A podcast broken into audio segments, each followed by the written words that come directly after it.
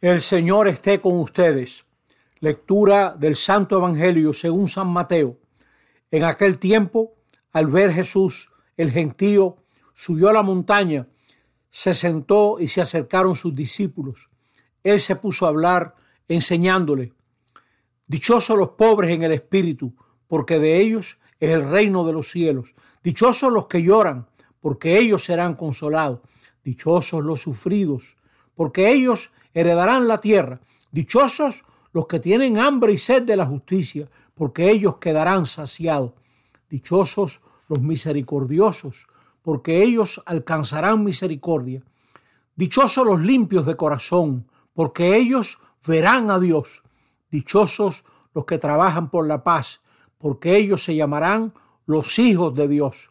Dichosos los perseguidos por causa de la justicia, porque de ellos es el reino de los cielos.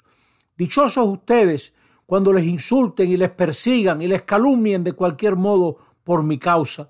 Estén alegres y contentos porque su recompensa será grande en el cielo.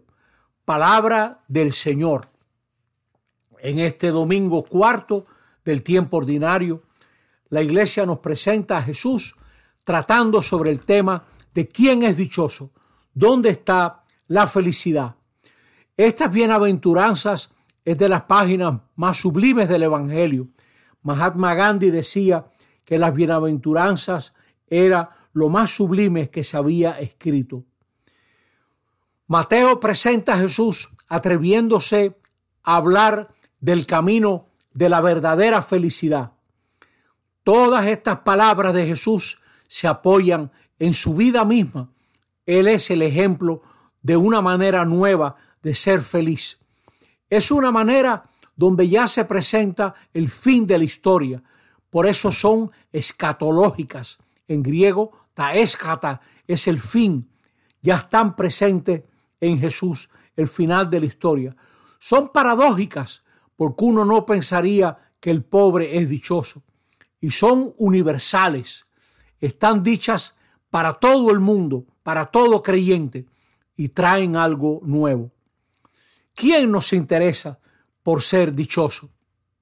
Hay gente que se resigna a una vida mediocre porque está amarrado a criterios falsos, a dioses falsos, a ídolos. Creer es un desafío. ¿Puede haber algo más importante que ser dichosos? Y el secreto está en ser sinceros y en buscar.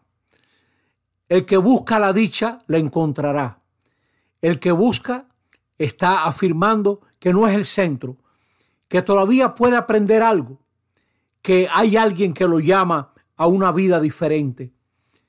Las bienaventuranzas son una invitación de Jesús a apostar en la vida a lo mismo que Dios apuesta. ¿Por qué muchas veces escogemos caminos falsos?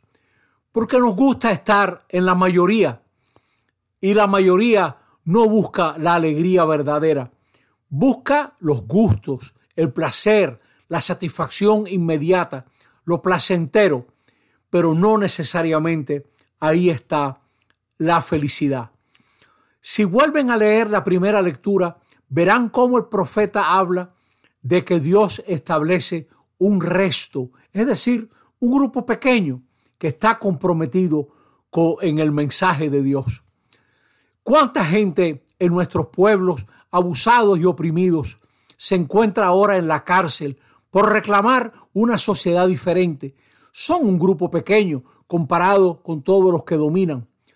¿Cuántos hombres y mujeres valientes se enfrentan a la locura de Putin en Ucrania, por ejemplo? Son una minoría, pero con esa minoría va lo mejor de la humanidad, que es capaz de resistir a un tirano desalmado con petróleo y con gas, pero no menos equivocado, no menos sanguinario que el mismo Hitler en el pasado.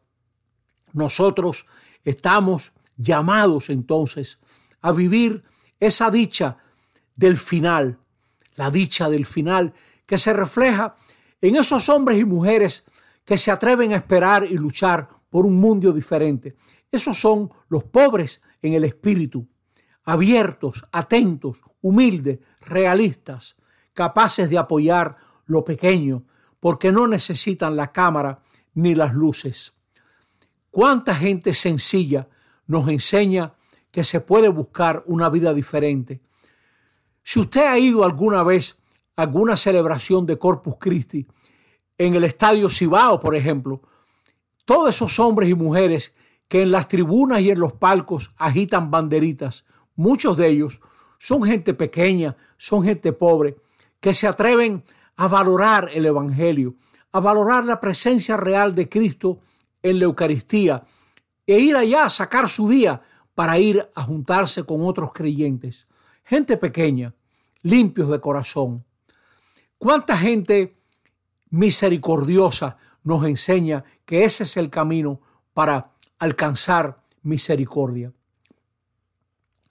Nosotros respetaríamos a la gente pobre si tuviéramos una propuesta que les permita a ellos mismos, ellas mismas, valerse y salir adelante.